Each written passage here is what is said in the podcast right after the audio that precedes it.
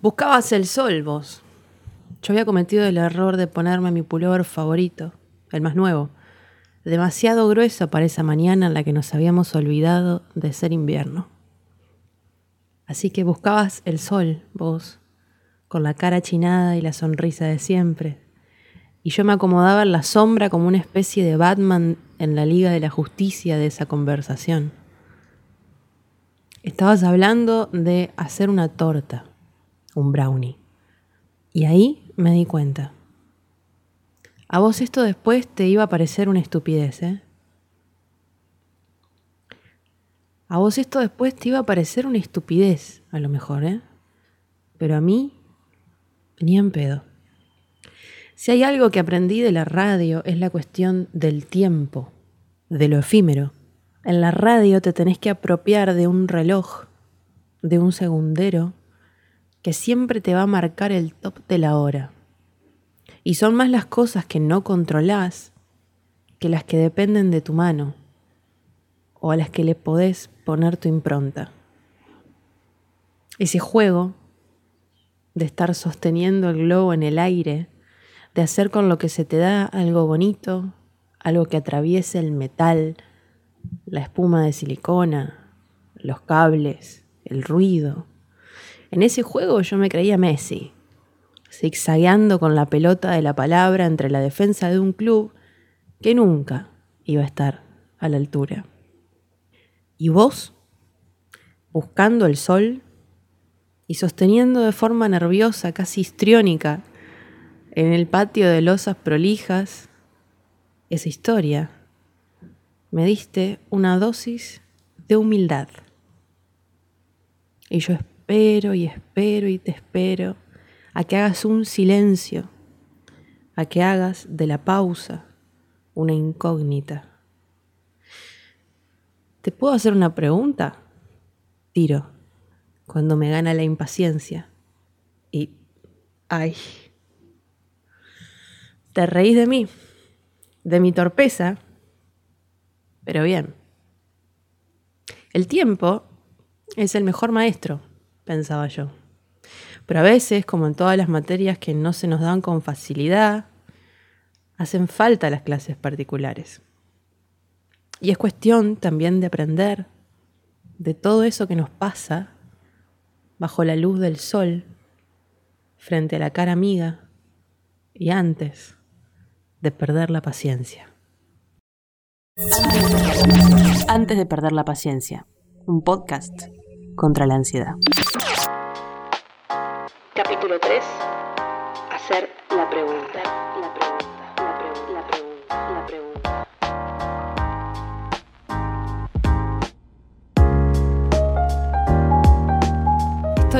Muy contenta de traerles esta tercera edición de Antes de Perder la Paciencia y de que sinceramente les esté gustando lo que estamos haciendo. Y digo estamos porque cada vez más me estoy, vamos a decir, nutriendo del feedback de todos, todas y todes. Hay un montón de historias de estos días que podría contarles.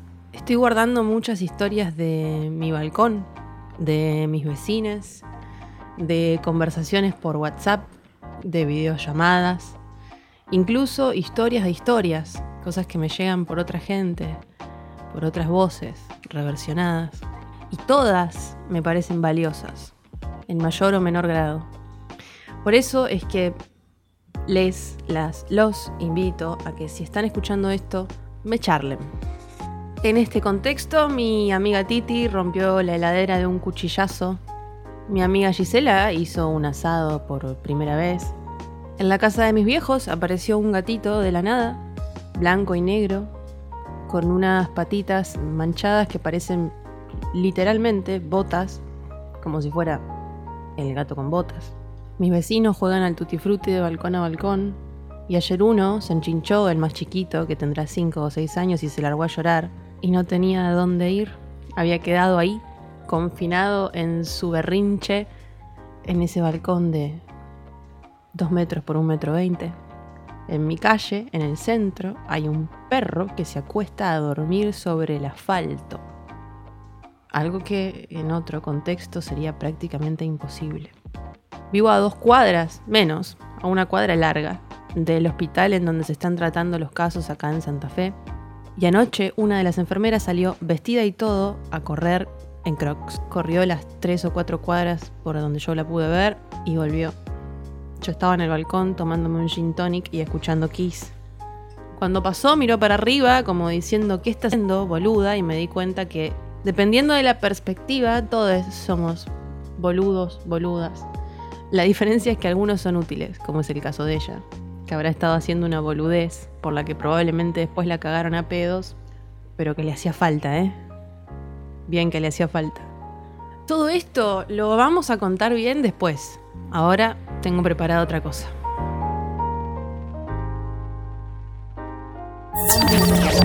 Antes de perder la paciencia, un podcast contra la ansiedad.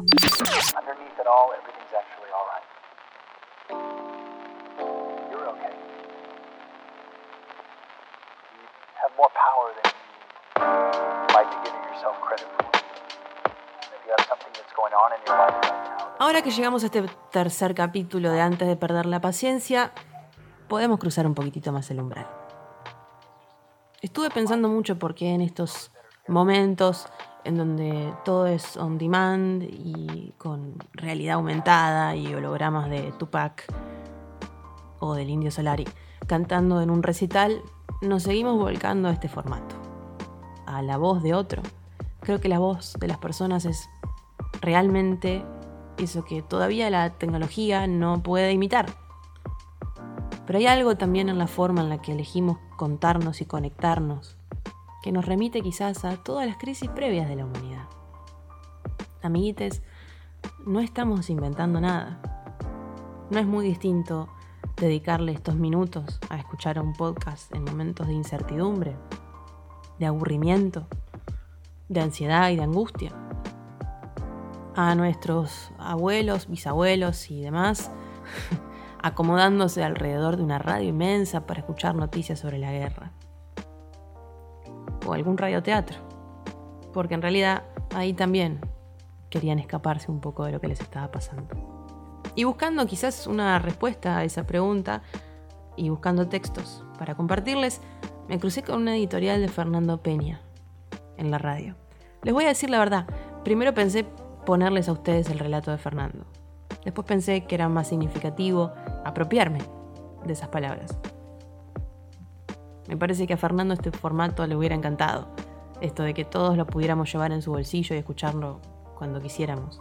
Cuando nos hiciera falta, en todo caso. En fin. Encontrarse en la radio, se llama. Y es de claro, Fernando Peña.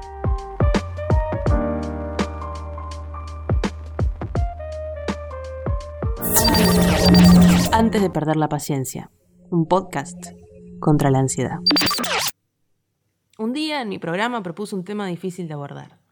¿De qué manera matarías a tu hijo? Era un juego y había que jugar. Es mi costumbre comentar en mi programa de radio hasta las cosas más pequeñas que me suceden. Ese es el encanto de la radio. La radio es que alguien te hable al oído para no escucharte. O sea, la gente escucha radio porque el silencio ayuda a escuchar nuestros propios pensamientos. Y pocos queremos escucharlos. Y pocos queremos escucharlos. La radio es sencilla, es cotidiana, es instantánea y espontánea. La radio es andar en pantuflas por tu casa. Porque no se ve y no te ven. La tele produce una sensación más intimidante, es casi como que sentimos el deber de vestirnos de gala. Un programa de radio es muy diferente a uno de televisión. Un programa de televisión debe empezar arriba, con todo, con los tapones de punta. En cambio, un programa de radio se puede dar el lujo de esperar a sus consumidores. El programa de televisión debe estar hiperproducido de antemano. El de radio no necesariamente. El éxito, por lo menos la garantía de que un programa de radio funcione, es justamente lo contrario al de uno de televisión. Para que un programa de radio funcione, necesita sí o sí naturalidad. La naturalidad se basa en poder hablar de las cosas más pequeñas a 200.000 o 300.000 personas, y ahí es donde la radio gana en intimidad. El comentario más ínfimo y más cualunque puede detonar un debate estrepitoso y feroz en la audiencia. Ahora bien, se puede oír la radio de fondo o se puede escuchar atentamente. Y en ese punto se establece la diferencia de quien opina sabiendas y a conciencia o de quien balbucea tonterías. Un día mi programa de radio propuse un tema muy difícil de abordar. La pregunta era, ¿de qué manera matarías a tu hijo? Aclaré que no valía contestar que nunca matarías a tu hijo, era un juego, un juego difícil, pero un juego, y había que jugar. La pregunta detonó incomodidad en los oyentes. Hubo muchísima gente que llamó y dejó mensajes horribles. Me puteaban, me condenaban, me maldecían, me llamaban monstruo por haber propuesto una pregunta de ese tipo. Hubo un grupo que se animó a jugar a hacer de cuenta que y hacer valer la utopía, lo espantoso, lo casi imposible de pensar. El programa de radio siempre tiene un punto caramelo, un pico de tensión en donde los que hacemos radio sabemos que los oyentes picaron, mordieron, y las líneas explotan, y el que no puede comunicarse es capaz de venir a la radio personalmente para expresar su opinión. Es el momento en el cual empiezan a bajar cientos de mails. Las líneas no dan abasto. Ahí el conductor sabe que dio en el clavo. Y es muy importante en ese momento tan difícil saber mantener y sostener. Mantuve y sostuve. Me puteaban. Todo colapsaba, daba ocupado, la computadora se enojó, el sistema se cayó, yo mantenía y sostenía y sostenía. Fueron 45, 50 minutos de tensión absoluta, de rabia, de reacción, de despabilarse, de despertarse. Fue como si de pronto la gente hubiese parado la oreja. Y casi al unísono. Se preguntaban todos, ¿pero qué dice este bestia? Y yo repetía la pregunta, ¿de qué manera matarías a tu hijo? ¿De qué manera matarías a tu hijo? ¿De qué manera matarías a tu hijo? Mantenía y sostenía. La gente se encontraba, se desencontraba, me odiaban, se odiaban, querían poder y no podían. La pregunta era horrible, cruel, inhumana. Si no, lo mando a la mierda, no soy humano, pensaría la gente y me mandaban a la mierda segundo a segundo. Yo estaba angustiado y también sabía que tenía el ratón por la cola. Sabía que habían mordido o se habían dejado morder. Es lo mismo. Ladran, Sancho. Los directores artísticos ponían la niata contra el vidrio y con las cejas arqueadas pedían auxilio. Todo era muy difícil. Era pedir demasiado. Me iba a salir mal. Había tirado demasiado de la soga. Pensaba que era mi último día en la radio. Todos me miraban con ojos negros, ojos de cuervos, ojos de incredulidad, ojos de inquisición. Pensé que me iban a quemar, como a Juana de Arco. Sí, estaba todo perdido. Era una pregunta muy fuerte para la Argentina. Nadie sabría seguirme el juego. Me echaban. Afuera. Chau. Adiós, Peña. Jodete por pasarte de vivo. Sentía la sangre en el dedo gordo del pie. Se acababa mi carrera radial. Había sido un soplo por una pregunta inconveniente, quizás a destiempo. La línea estaba abierta. Contestaba el teléfono al aire sin filtro. Me puteaban, se enojaban, se perdían, no sabían qué contestar.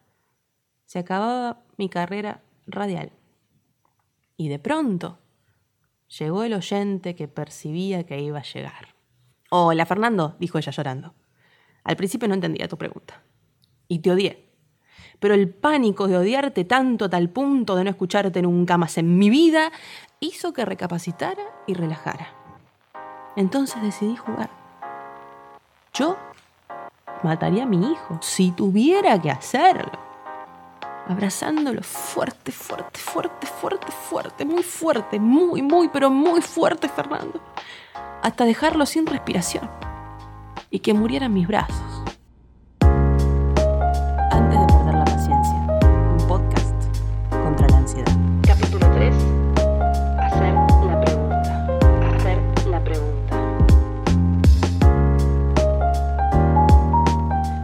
Que trabajando en radio también pienso en el pobre trabajador, trabajadora precarizada que laburaba seguramente con Fernando y que se tuvo que comer la verdadera cagada pedo del día.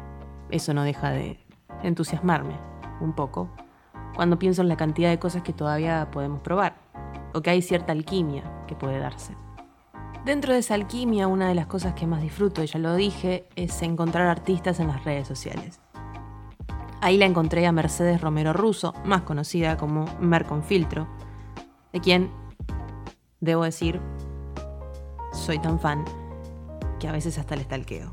Me da bronca que a lo mejor algún algoritmo de Instagram no me muestre todos sus poemas y por eso entro regularmente a ver si me perdí alguno. De Mercedes podría leerles 10.000, pero este me gusta mucho. Quizás es uno de mis favoritos, porque se llama Gualichos. Y no hay nada que me guste más que la alquimia de las palabras. Y cuando una palabra me gusta mucho, mucho, mucho, me la guardo como un amuleto. Gualicho es una de esas. Mi madre solía decir que si alguien te jode mucho tenés que escribir su nombre y meterlo en el congelador. Hay que tener cuidado, decía mi madre, de no dejarlos mucho tiempo porque se enferman y se pueden morir. No siempre escucho los consejos de mi madre, pero hoy di vuelta todo el modular buscando hojas para escribir. Encontré un cuaderno liso, Rivadavia. Corté la hoja como si de ese gesto dependiera el resto de mi vida. Me debatí si escribir en imprenta o cursiva. Me incliné por imprenta. Mi letra en cursiva es de médico y mirá si el congelador no entiende. Fui a la heladera, abrí la puerta del congelador al lado de las milanesas de soja marca día y un pote medio vacío de helado y deposité como un féretro el pedazo de hoja. Ahora cada vez que la abro para buscar hielo leo el papel, las letras grandes, la tinta opaca de la escarcha no es raro ver la palabra tristeza justo al lado de un paquete de milanesas de soja.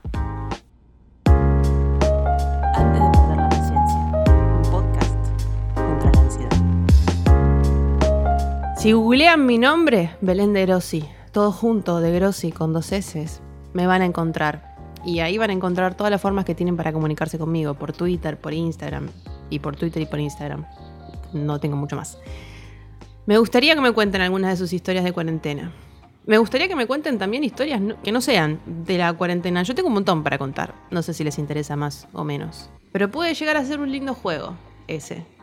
Si tuvieras que contar una sola historia, ¿cuál contarías? Mm, no. Me gusta más así. Si tuvieras que contar por primera vez tu mejor historia a alguien, ¿a quién se la contarías? si pudieras volver a ese momento en donde te diste cuenta que la estabas contando bien.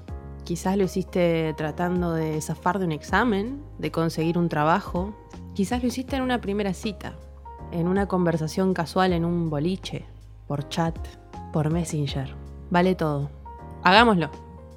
Hagamos el intento y nos volvemos a encontrar en otro episodio de Antes de perder la paciencia.